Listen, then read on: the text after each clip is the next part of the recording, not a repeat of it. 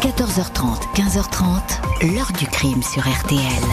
Jean-Alphonse Richard. En ce qui concerne le couple, on s'aperçoit qu'il y a eu une succession qui a été extrêmement rapide. Début décembre, il se marie euh, en catimini. Euh, début janvier, il y a une donation au dernier vivant. Euh, et puis au mois de février, il y a un décès dans des circonstances qui vont se révéler quand même très surprenantes. Bonjour, une femme de 62 ans, très riche, un jeune mari qui a 40 ans de moins qu'elle, un accident de voiture dans lequel elle trouve la mort et un héritage qui tombe quelques mois seulement après le passage chez le notaire. Il y a là suffisamment d'ingrédients pour faire émerger les soupçons et installer le voile du doute. C'est comme cela que le jeune époux Bruno Joussomme s'est retrouvé à l'hiver 1985 au cœur d'une étrange affaire criminelle.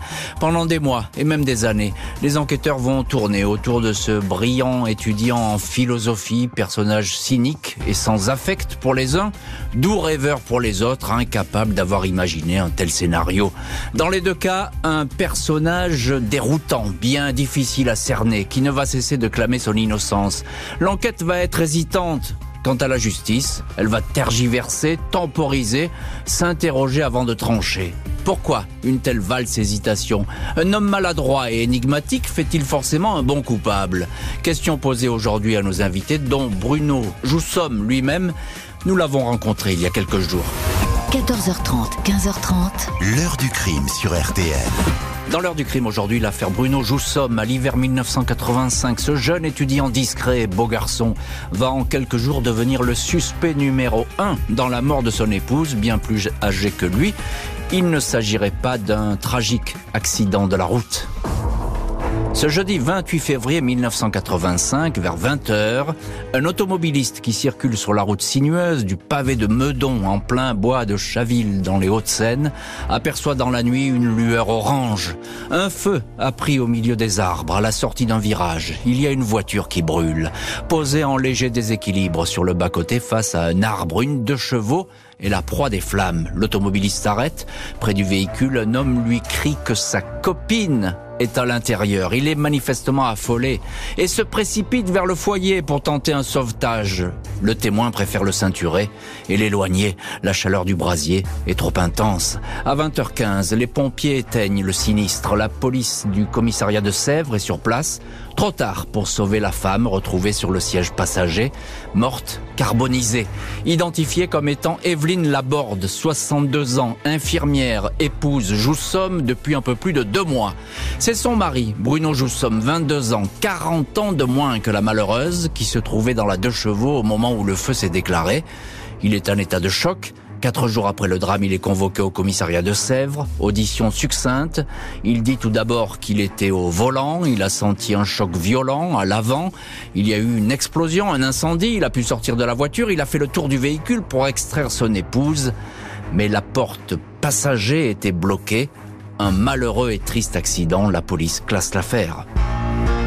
La famille d'Evelyne Laborde est intriguée par cette affaire. Son frère, l'avocat Pierre Laborde, et son épouse Lina ont toujours vu d'un mauvais œil le mariage d'Evelyne avec un garçon qui aurait pu être son fils.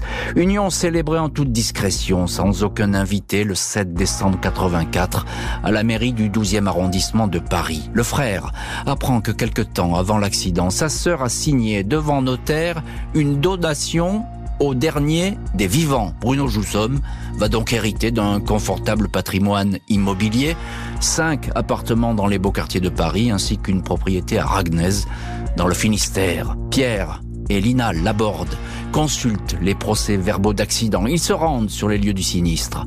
Le PV mentionnait un choc dans une souche, mais à cet endroit, il n'y a pas de souche et aucune trace de choc contre un arbre. Le sol est intact s'étonne-t-il auprès du procureur. 12 mars, 15 jours après la tragédie, une enquête est ouverte pour recherche des causes de la mort. L'autopsie demandée par le juge ne donne aucun élément tant le corps est carbonisé. Seule certitude, la victime n'a reçu aucun coup, aucun projectile n'a été tiré. Evelyne Laborde n'a pas été empoisonnée ou droguée. Elle était vivante quand l'incendie s'est déclaré. Aucune lésion de violence suspecte n'est constatée, écrit le légiste de l'Institut médico-légal. Les policiers avaient eux signalé un trou au milieu du front. Les experts nommés pour examiner le véhicule sèment le doute. Ils notent que la première vitesse est enclenchée, bizarre, en sortie de virage. Ils estiment qu'il n'y a pas eu de choc, que l'incendie ne résulte pas d'une collision avec une souche.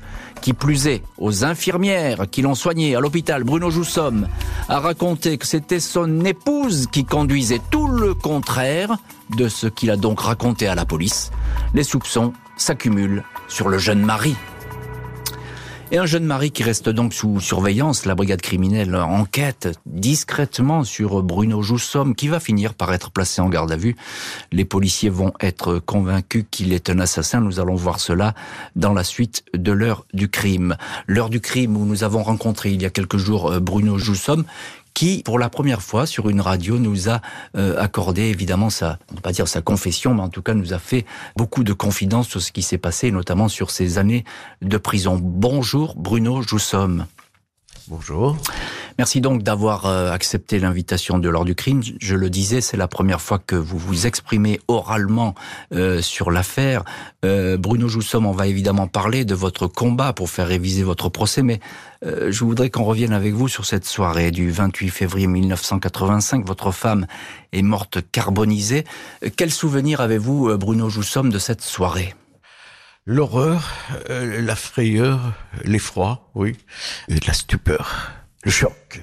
Le choc et puis l'horreur. Euh, surtout une personne que vous aimez qui souffre euh, et qui s'éteint dans telles conditions.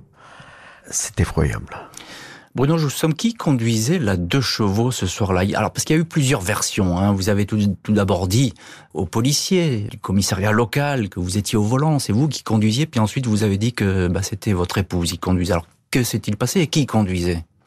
Écoutez, je ne conduisais pas le véhicule. Evelyne conduisait. Nous avions pris ce véhicule qui était une vieille de chevaux, toute rafistolée, finalement dangereuse. Mais je lui avais confié euh, la conduite aller et la conduite retour de la voiture que j'estimais être facile à conduire comme une mobilette, mhm. mais qui s'est avérée une épave euh, peut-être dangereuse, mhm. je ne sais pas. De quoi vous vous souvenez ensuite, Bruno Vous êtes emmené à, l'hôpital et là vous êtes, je crois, en, état de choc. On le sera à moins, cela dit. Hein. Je me demandais ce qui avait pu se passer. J'avais mon frère et ma mère autour de moi, des infirmières qui allaient, qui venaient, etc. J'essayais de répondre beaucoup de questions, beaucoup trop de questions pour un, type qui avait pris le pare-brise dans la figure et qui avait vécu ce drame. Je ne contrôlais pas du tout mon discours. Je pouvais dire blanc et bleu en même temps. Ce dont je me souviens, c'est, je voulais savoir si Evelyne était, s'en était sortie. Et si elle était donc admise à l'hôpital. Et je me souviens du moment où ma mère a dit, euh, il a compris. Hmm. Et puis là, je me suis effondré.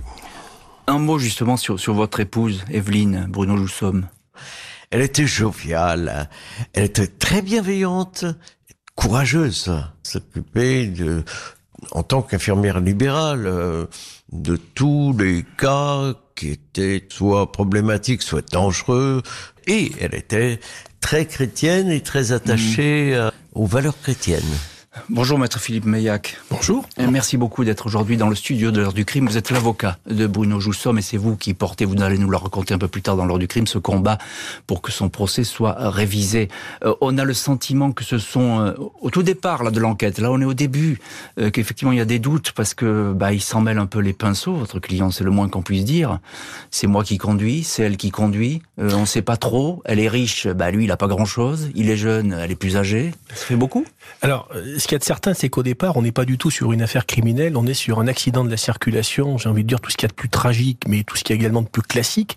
Et Bruno Joussomme est entendu, euh, j'ai envie de vous dire, de manière assez euh, banale sans ce, je dirais, ce contexte autre, à l'hôpital. Comme il l'a indiqué à l'instant, il est euh, choqué et on ne serait à moins comme vous l'avez relevé. Et peut-être que ce qu'on peut lui dire aujourd'hui, c'est qu'il commet l'erreur de répondre euh, mm. à des questions qui lui sont posées. Euh, d'ailleurs, c'est plus d'ailleurs aux questions que les infirmières lui ont posées et qui ont été euh, répercutées. ensuite dans l'enquête que on, l'accusation s'est fondée pour étayer ces contradictions, ces différentes versions. Moi, j'ai envie de vous dire, il y a une chose qui est certaine et qui est établie au dossier, c'est que le couple Evelyne Bruno se rendaient dans un autre lieu euh, pour récupérer un autre véhicule. Ils allaient acheter une voiture. Ils allaient acheter une voiture. Donc, par définition, il y a bien un moment où il fallait que l'un et l'autre conduisent en même temps, puisque euh, ils sont allés acheter ce véhicule en deux chevaux, et que une fois qu'ils avaient récupéré ce véhicule, il y avait un des deux qui devait euh, conduire le deuxième véhicule. À partir de là, euh, de manière assez logique, sachant qu'Evelyne avait moins l'habitude de conduire, ou il avait moins conduit les, derniers temps que Bruno, on peut considérer sans être grand clerc et ni grand prêtre que Evelyne conduisait la deux chevaux. Voilà. Alors Evelyne conduisait la deux chevaux. Le fait est, pour qu'on soit clair avec nos auditeurs, c'est qu'effectivement, Evelyne, on la retrouve côté passager. Hein, c'est ça qui, qui, sème le trouble, parce qu'elle conduit, mais on la retrouve côté passager. Alors lui, il va dire, ben, sa portière était bloquée, il a, elle a essayé de sortir de l'autre côté, là, par l'endroit où, où moi-même j'étais sorti. Ça, c'est uniquement pour qu'on visualise bien la scène. Maître Meillac, un mot, euh, c'est quand même un drôle de couple ce oui, alors, hein juste pour boucler la, pour boucler la boucle, euh, on retrouve Evelyne côté euh, côté passager. Il faut bien visualiser, et c'est pas simple de le faire à la radio, où le véhicule s'est stationné. C'est-à-dire qu'il s'est stationné dans un virage sur la droite très marqué, sur une chouche. Euh, il s'est pas stationné de manière vertical, il, était, il en dévers. Voilà, il était en, dévers, de telle manière que il tenait à l'équilibre avec euh, son conducteur et son passager assis en même temps. Mais si le, ce qui s'est passé, euh, le passager quitte le véhicule, eh bien, on accroît euh, la, balance, de l'autre côté. Donc, on peut très, très, facilement comprendre que la conductrice Evelyne, pour éviter de basculer, elle est glissée de l'autre eh ben, côté. elle, elle, essayé de passer, elle est passée de l'autre côté. Pour en venir à, ce couple, à, ce couple, un, petit mot là-dessus quand même. Ah ben, ce, ce, ce couple, il est improbable. J'ai envie de vous dire que c'est un couple qui euh, choquerait sans doute moins aujourd'hui en 2023 qui ne pouvait choquer dans les années 1980. Euh, Une grande différence d'âge, un jeune beau garçon euh, qui a du succès avec les jeunes femmes, qui a la vie devant lui, charmeur, et puis cette dame un petit peu, alors pour les hommes on dit bonhomme, un petit peu en rondeur, avec un physique ingrat, dirons-nous. Mm-hmm. Bon, mais en tout cas, ils se réunissaient, ça a été, je dirais, clair, et, pas seulement dans la bouche de Bruno, mais même certain nombre de témoins, ils se réunissaient sur un objectif commun, c'était l'humanitaire. Ils devaient d'ailleurs partir en Éthiopie à Noël, Noël qui a précédé un voyage. et euh, ce voyage a été annulé parce qu'Evelyne est tombée assez sérieusement malade à ce moment-là. Et c'est ce que Bruno Joussom dit. Il dit on allait, le but était d'aller récupérer des orphelins finalement euh, euh, en Éthiopie, de les ramener en France pour pouvoir les, les héberger. Justement, Bruno Joussom, dans, dans, cette heure du crime, il est avec nous. Bruno Joussom, le moins qu'on puisse dire, c'est que dans la famille d'Evelyne, votre mariage, il n'était pas très bien vu. Euh, les siens, ils m'ignoraient et ils l'ignoraient. Ils nous ignoraient en tant que couple binôme dès lors que elle les avait calmés par un contrat de séparation de biens. Et les miens euh, étaient pleines désapprobation. Et pourquoi est-ce qu'ils désapprouvaient à ce point si c'était euh, finalement votre, votre choix? J'étais particulièrement conscient du projet qui nous avait amené à nous marier, à nous unir. Et c'était un projet d'aller rapatrier, exfiltrer euh, 12 enfants promis à la mort, hein, quelque part mm. en Éthiopie. Alors ça signifiait former un duo, un couple officiel, partant pour un pays en guerre et un pays euh, mourant de la famine. Ça, euh, désapprouvait. Et euh, ma mère était assez angoissée à cet égard. Les experts auto sont formels, il ne s'agit pas d'un accident, la deux chevaux n'aurait jamais pu s'embraser de cette façon. Le jeune mari est persuadé, lui, que l'enquête est classée, la police et la justice vont brutalement revenir sur lui. Mardi 10 septembre 1985, sept mois après l'accident qui a coûté la vie à son épouse Evelyne, Bruno Joussom est interpellé rue Le Sage à Paris chez une étudiante Sophie qui est depuis longtemps sa maîtresse. Sa mère Marie-Claude Joussom et son frère Patrick, étudiant en médecine, sont interpellés dans leur pavillon de Meudon. Tout ce petit monde est placé en garde à vue. Bruno Joussom tombe des nues. Il ignorait que les investigations continuaient et qu'il était suspect. Il persiste à dire que la mort d'Evelyne est accidentelle on lui fait remarquer que son épouse ne conduisait plus depuis 30 ans. Mais il répète qu'elle était bien au volant. Si on la retrouve à la place passager, c'est qu'elle a voulu sans doute sortir de ce côté-là, dit-il. Il n'y avait aucun désaccord entre eux. Au contraire, ils s'étaient mariés car ils avaient ensemble un projet humanitaire, venir en aide aux orphelins de guerre. La brigade criminelle s'interroge sur le timing de la soirée fatale. Vers 19h, Joussomme et son épouse ont rendu visite à Marie-Claude Joussomme à Meudon. Ils ont quitté le pavillon à 20h05. Puis il leur a fallu 35 minutes pour faire seulement 7 km, le lieu de l'accident. C'est un quart d'heure de trop. Qu'a fait le suspect pendant tout ce temps se demandent les policiers. Joussomme n'a pas de réponse. Les enquêteurs s'intéressent à la mère du suspect numéro 1 et se demandent même si elle n'aurait pas encouragé à une violente captation d'héritage. Marie-Claude Joussomme défend son fils. Selon elle, c'est bien Evelyne qui conduisait la deux chevaux au départ du pavillon. Elle l'a vu de ses yeux. Dans la soirée, Marie-Claude, fait très inhabituel, a appelé deux fois la gouvernante d'Evelyne Laborde pour savoir si elle était bien rentrée. Après avoir reçu une réponse négative, elle se serait exclamée ⁇ J'espère que ce n'est pas un accident. Sophie, la maîtresse de Bruno Joussomme, raconte que celui-ci lui a menti sur cette épouse. Il lui avait dit qu'elle était très malade et se trouvait en maison de repos. Joussomme tient tête au policier, mais il semble ailleurs. Après 48 heures de garde à vue, il est inculpé d'assassinat écroué à la prison de Bois d'Arcy. Les interrogatoires chez le juge d'instruction vont s'enchaîner. À propos de la donation au dernier des vivants établie par Evelyne Laborde, il indique qu'elle voulait déshériter sa famille, elle ne les aimait pas. Après 14 mois de détention, Joussomme se retrouve en liberté provisoire. Pas moins de 13 ans vont s'écouler avant qu'il soit fixé sur son sort. Autant d'années d'une instruction chaotique. Cinq juges successifs, des rapports d'expertise et une exhumation de la victime invalidée. Une reconstitution dix ans après les faits alors que la deux chevaux a été depuis longtemps détruite, etc., etc. Joussomme a eu tout le temps de refaire sa vie, de décrocher un DEA de philosophie, d'avoir un enfant puis de se séparer de sa compagne. 13 ans après, il est renvoyé devant une cour d'assises. Et on va voir évidemment ce que va donner ce procès qui survient au terme d'une instruction interminable et il faut bien le dire pas forcément très rigoureuse, en tout cas ponctuée de beaucoup de coups de théâtre. Nous allons voir cela dans la suite de l'heure du crime. Alors le fait est que Bruno Joussomme attire la suspicion. Son premier avocat, Philippe Lemaire, aujourd'hui décédé, disait que Bruno Joussomme ne s'exprime pas comme tout le monde. Maître Philippe Meillac, vous êtes aujourd'hui l'un de nos invités dans l'ordre du crime. Alors, ben, je vous pose la même question sur ce mot qu'avait votre confrère Philippe Lemaire, qui a été l'avocat de Joussomme à une époque. Il s'exprime pas comme tout le monde. Ça, veut dire quoi que il est ailleurs quand on lui pose des questions, c'est toujours à côté de la plaque?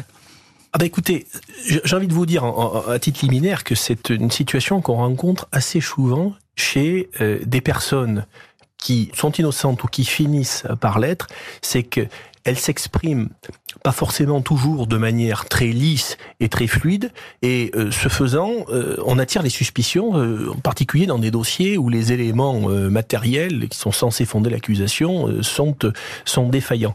Bruno Joussomme, vous, l'avez entendu aujourd'hui, et on va continuer à l'entendre. Vous allez continuer à l'entendre, et moi ça fait plus de 15 ans que je euh, discute avec lui. Le Bruno qu'on entend aujourd'hui, ce n'est pas le Bruno euh, des années 80 des années, des années 90. Il faut avoir en tête en particulier au moment de son procès, euh, il est resté libre durant toute l'instruction. Mais il a fallu, comme la loi l'obligeait à l'époque, qu'il se constitue prisonnier la veille du début du procès, donc mmh. il se présente à la maison d'arrêt. Alors, vous allez me dire, bon, euh, c'est finalement anecdotique, mais pas tant que ça, parce que c'est une étape qui est particulièrement traumatisante, et de l'aveu de tous les observateurs, en particulier de Philippe Lemaire, avec qui j'ai eu l'occasion de discuter souvent du dossier, il était totalement absent, euh, absent mmh. de son procès. Alors, pour répondre peut-être plus directement à votre question, c'est un intellectuel, il est étudiant à Sciences Po, en philosophie. C'est quelqu'un qui, comme pas mal d'intellectuels, a un certain art pour la digression et euh, dans des affaires judiciaires, il vaut mieux s'en tenir au sujet, au verbe complément. Exactement, il a tendance un peu à planer, on va le dire comme ça. Voilà. Hein. Hein, euh, on, résume comme ça. Euh, Bruno Joussomme, vous nous avez accordé une interview et vous êtes avec nous donc dans l'heure du crime. Est-ce que vous sentez que, à ce moment-là, après cette garde à vue, vous êtes finalement le, coupable idéal aux yeux des enquêteurs Ah, je crois, oui. Oui, oui. Je me suis, je me suis comporté comme quelqu'un de, ne croyant pas même que la personne qui m'interrogeait était sérieuse. J'attendais qu'elle retombe sur terre. Je pense aux policiers. Mhm. qu'ils retombent sur terre, qu'ils redeviennent sérieux et qu'ils prennent la, mesure de, leur, euh, de leurs allégations, leurs questions. Comme j'étais innocent de tout crime, ça allait bien se passer. Bonjour Bernard Laitier. Euh, Bonjour, monsieur Richard. Euh, merci beaucoup, vous aussi, d'avoir accepté l'invitation de, l'heure du crime. Euh, à l'époque, vous étiez commandant de police et procédurier à la brigade criminelle au 36 quai des Orfèvres. Et vous avez, vous êtes l'un des, policiers qui a mené cette, enquête sur Bruno Joussomme. Quel est ce Bruno Joussomme, justement, que vous avez en garde à vue, monsieur Laitier Ce garçon était vautré dans son fauteuil. Quand je lui posais une question, il me répétait la question. Puis il m'y répondait très lentement, et une fois qu'il avait terminé, il ajoutait toutefois, et il me disait exactement l'inverse de ce qu'il avait dit avant. Hmm. Il était épuisant, mais manifestement, il jouait la montre. Il jouait la montre. Monsieur Laitier, il n'y a pas que Bruno Joussomme qui est en garde à vue, il y a aussi son frère et sa mère. Son frère, vous allez le dire d'ailleurs, il va vous faire des déclarations qui, selon vous, sont assez claires. Il l'a accablé, son frère. Il a la conviction que le décelet d'Evelyne Laborde n'est pas accidentel. En ces termes, écoutez bien, lorsque j'ai appris que sa femme était décédée des suites de cet accident, et que j'ai eu connaissance des circonstances de celui-ci, j'ai tout de suite pensé, intérieurement, compte tenu de ses blessures légères, que mon frère avait pu organiser cette mise en scène pour supprimer sa femme. Bruno hmm. est tout à fait capable d'avoir élaboré seul le scénario d'un meurtre. Mon frère semblait se lasser de son épouse. Elle le fatiguait. il hmm. était à bout de résistance nerveuse et physique. Ce sont les déclarations de son frère en garde à vue. Alors, ce sont les déclarations de son frère. Qu'est-ce que vous retrouvez, vous, dans ce dossier quand vous reprenez l'enquête? Alors la crime a l'habitude de reprendre les dossiers dès le début. On va réentendre évidemment les différents témoins de ce dossier et en plus de ces témoignages, le magistrat nous demande d'évaluer le patrimoine de la victime. Mhm. Le cabinet qui gère le patrimoine nous dit qu'elle est en possession de deux appartements quatre pièces, de trois appartements cinq pièces, et nous est précisé que les revenus de ces locations rapportent euh, plus de 50 000 francs. Et après tout ça, vous allez donc enquêter, je suppose, auprès de l'administration des impôts la direction du centre des impôts nous confirme les existences des biens qu'il évalue à environ 4 millions de francs, 3 millions 900 des poussières. Et la personne qui a reçu donc Madame euh, la propriétaire nous précise qu'elle était en compagnie de son frère ainsi que du mari. Et il nous précise que au cours de cet entretien, il prenait des notes. Euh, il nous précise aussi qu'il y avait un malaise au cours de cet entretien. Autant la femme cherchait à être affectueuse vis-à-vis de son mari, autant le mari manifestait un agacement et du dédain vers son épouse. Ah. Oui, donc euh, effectivement, ce que vous dites, c'est troublant. En tout cas, les, ce sont des, accusations que vous avez ensuite retenues. Euh, Bruno Joussomme, les enquêteurs disent que vous avez maquillé votre crime pour toucher l'héritage. C'est ça le mobile. Est-ce que ça vous étonne à l'époque qu'on dise ça? Si je peux me permettre, très sincèrement, un jeune homme qui épouse une vieille dame pour pouvoir la tuer et toucher l'héritage. Mais c'est c'est du sous-roman policier. Euh, c'est-à-dire que c'est une insulte à toute intelligence, ça. Je ne pensais pas un instant qu'on puisse me trouver tellement tortionnaire, hein, abominable et bête pour euh, me lancer dans une telle opération. Euh, euh Maître euh, Meillac, vous êtes l'avocat de Bruno Joussomme. Juste un mot très court. L'argent, c'est le mobile. C'est évident. Homme jeune, femme plus âgée, beaucoup d'argent. Il est assez symptomatique d'entendre l'un des enquêteurs de l'époque vous expliquer que le principal du travail qu'il a réalisé à l'époque est tourné vers la dimension, la dimension financière. Ce que j'ai envie de vous dire en un mot, c'est que la famille Joussomme n'était pas une famille démunie, loin de là. Et que si on, cherche à comparer les patrimoines respectifs, hmm. on se rend compte que euh, il n'y a pas euh, zéro bien d'un côté et euh, beaucoup, beaucoup de l'autre. Après une longue attente, le suspect va changer de statut et devenir accusé.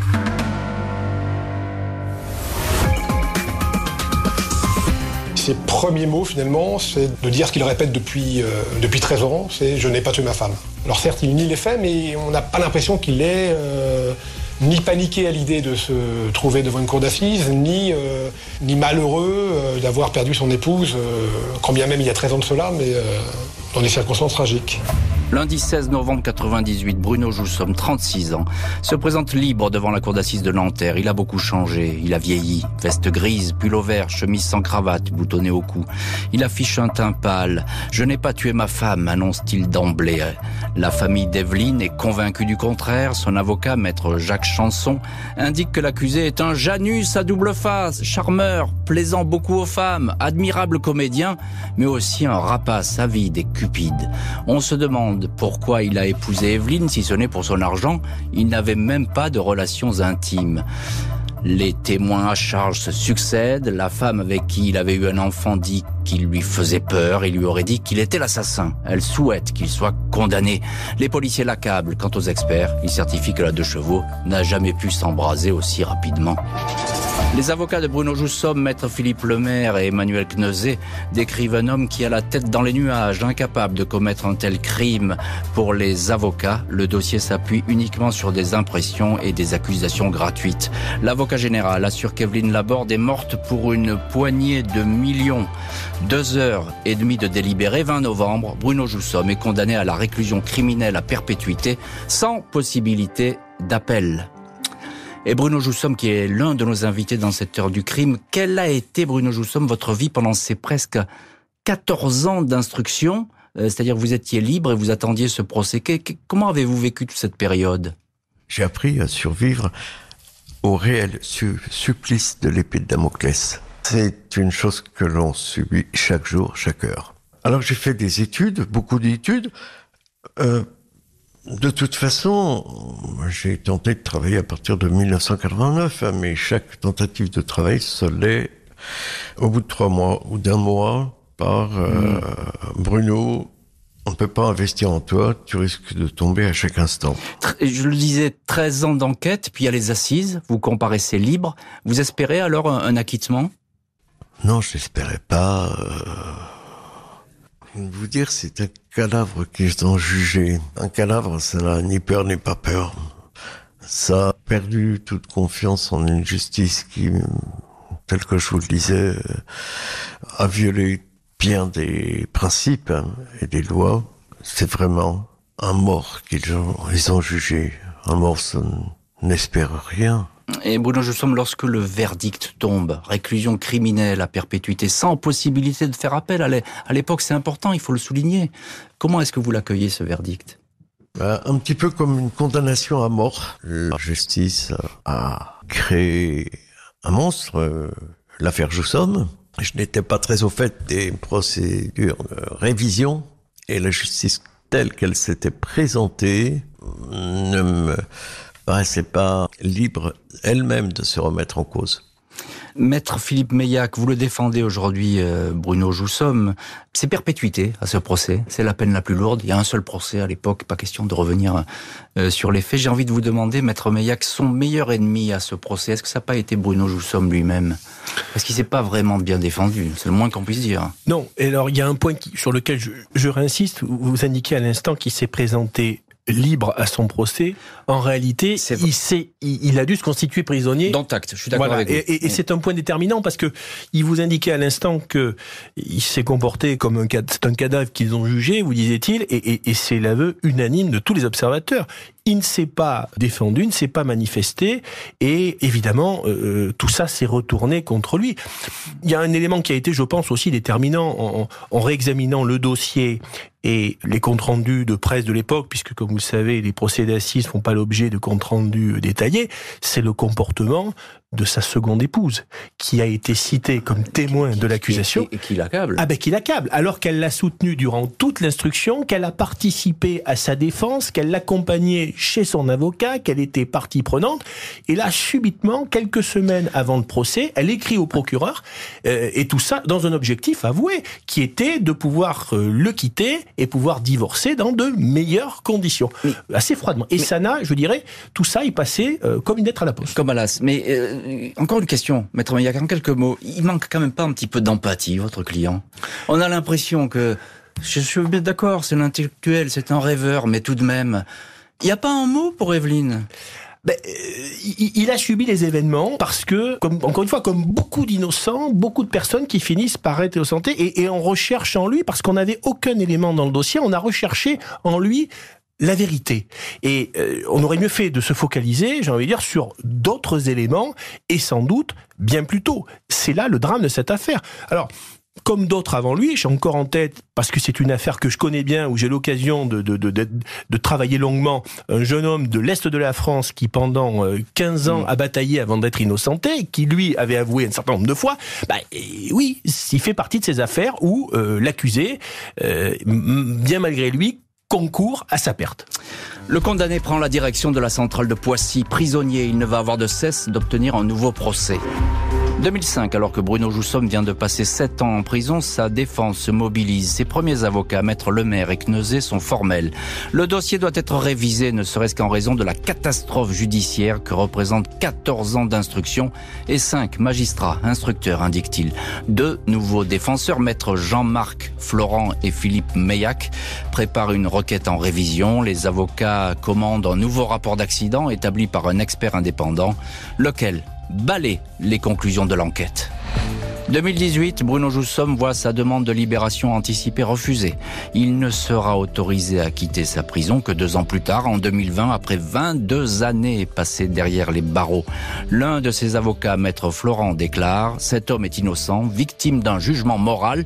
On ne lui a pas pardonné d'avoir épousé une femme tellement plus âgée que lui. La thèse de l'accusation est absolument stupéfiante. » Et Bruno Joussomme, qui est l'un de nos invités aujourd'hui dans l'heure du crime, euh, parlons, euh, parlons de l'argent, Bruno Joussomme. Le mobile qui est toujours revenu au fil de cette enquête, encore et toujours, c'est l'argent. Elle avait de l'argent, et puis vous n'en aviez pas. Eh ben, tout simplement, vous avez voulu récupérer cet argent, vous avez voulu hériter.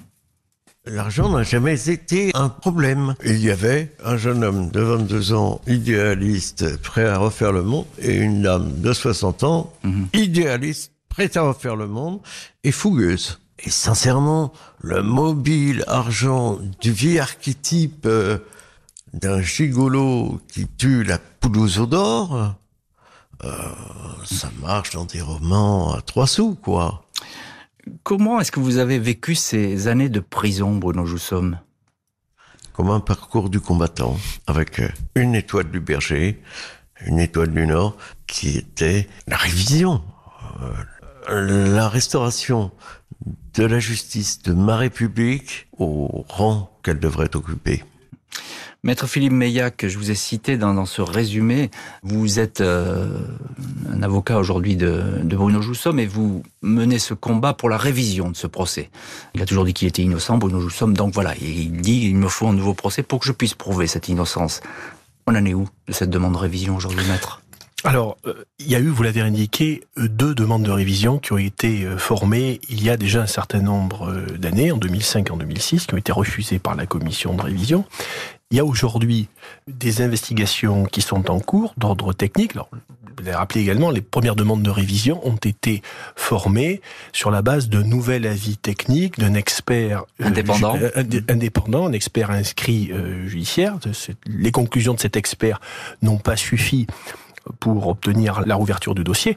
Mais vous l'avez compris en, en, narrant ce dossier, euh, la seule voie par laquelle euh, la révision peut être obtenue. Donc il y a de nouvelles démarches avec euh, un nouvel, enfin, de nouveaux experts dans plusieurs disciplines qui sont en cours, qui devraient me faire connaître leurs conclusions d'ici quelques semaines, pour ne pas dire quelques jours. Mmh. Et en fonction de ces, de ces conclusions, évidemment que je par définition que je ne connais pas, j'espère pouvoir être en mesure de déposer une nouvelle demande de révision dans le courant, euh, si ce n'est du premier trimestre, en tout cas du premier semestre de l'année 2023. Donc il y a une nouvelle demande de révision qui est, euh, encore une fois, en espérant bien sûr que les conclusions de ces nouveaux experts seront concluantes et, le permettront, puisqu'on est sur, euh, sur des domaines techniques, qui sera déposé.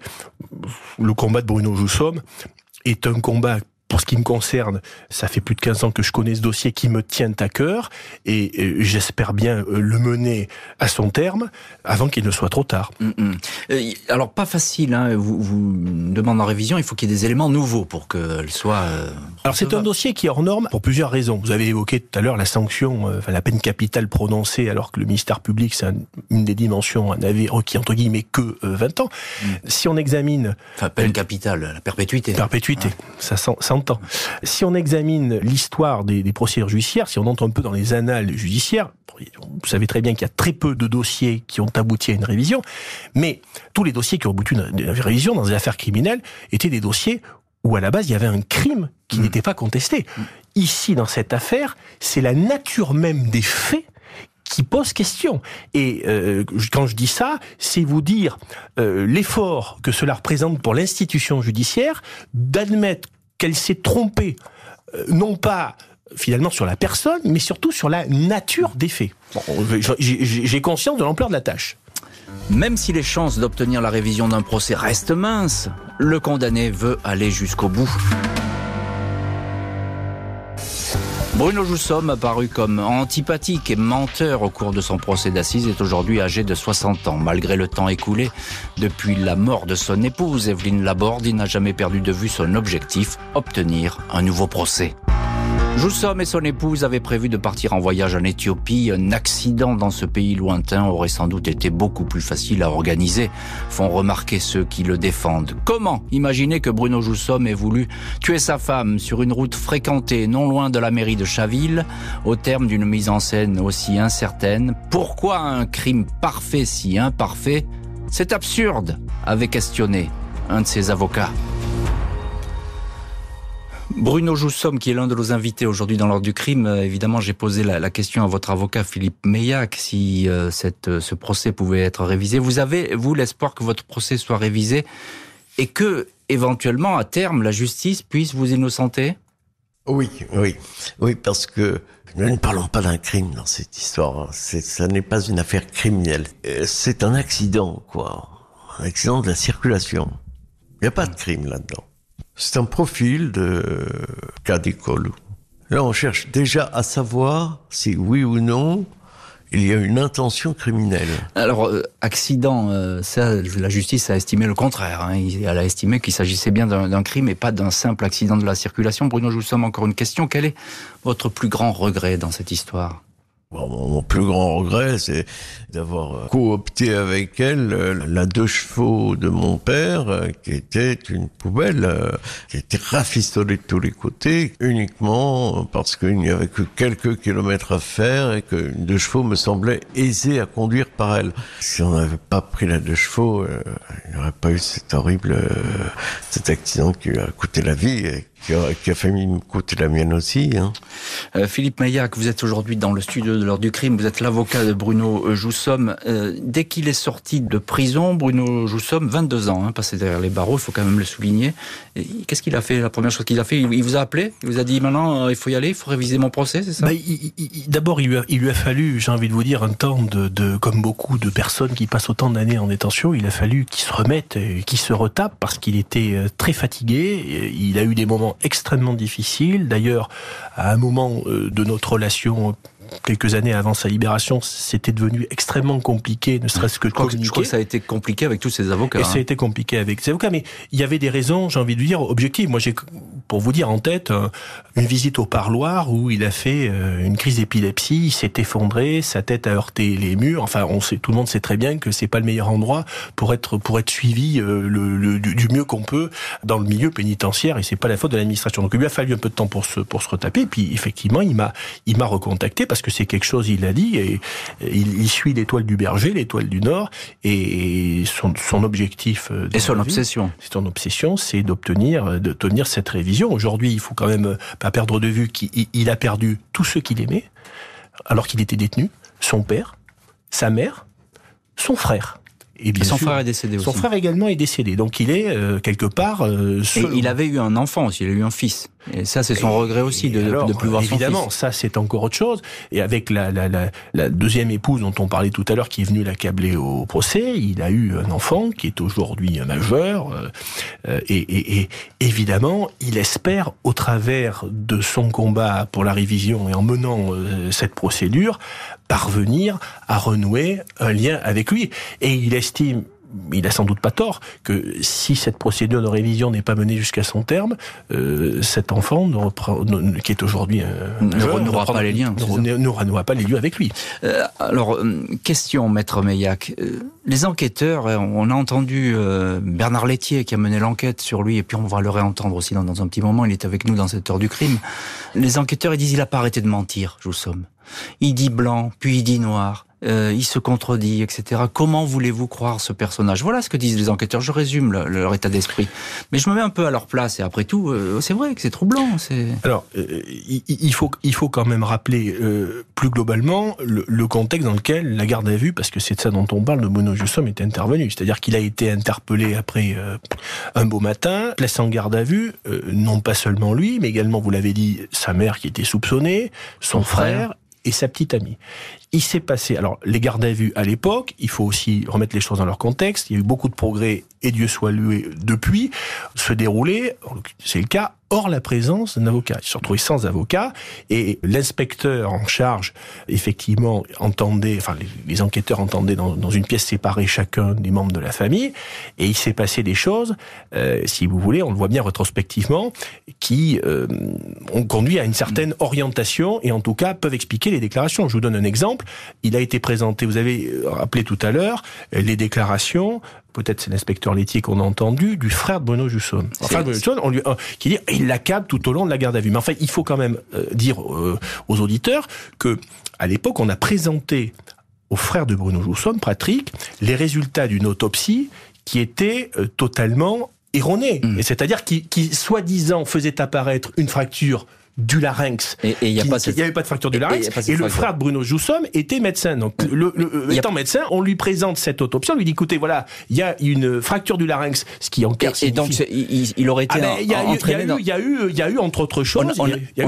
et, une fois qu'on a entendu Patrick Joussom, le frère de Bruno, on est allé voir Bruno en lui disant, alors, euh, il faut se mettre à la place de, de, celui qui se trouve face à une telle situation qui, encore une fois, est erronée. Les mots sont faibles. Le dernier mot avec vous, euh, Bernard Laitier, vous étiez le commandant de police qui, qui a mené cette enquête. Pourquoi est-ce qu'elle vous a marqué à ce point, cette histoire? Quelques mots. Déjà, c'est pas fréquent qu'on ait un personnage pareil. Bruno Joussom était exécrable, exécrable dans son comportement. C'est vrai qu'on ne rencontre pas un personnage pareil souvent. C'est un Machiavel, Bruno Joussom. Il est machiavélique. Merci beaucoup Bernard Laitier, merci beaucoup Bruno Joussom, maître Philippe Meillac d'avoir été les invités de l'heure du crime. Merci à l'équipe de l'émission, Justine Vignot qui a organisé ce rendez-vous avec Bruno Joussom, Marie Bossard à la préparation, Boris Pirédu et Jonathan Griveau à la réalisation. L'heure du crime, présenté par Jean-Alphonse Richard sur RTL.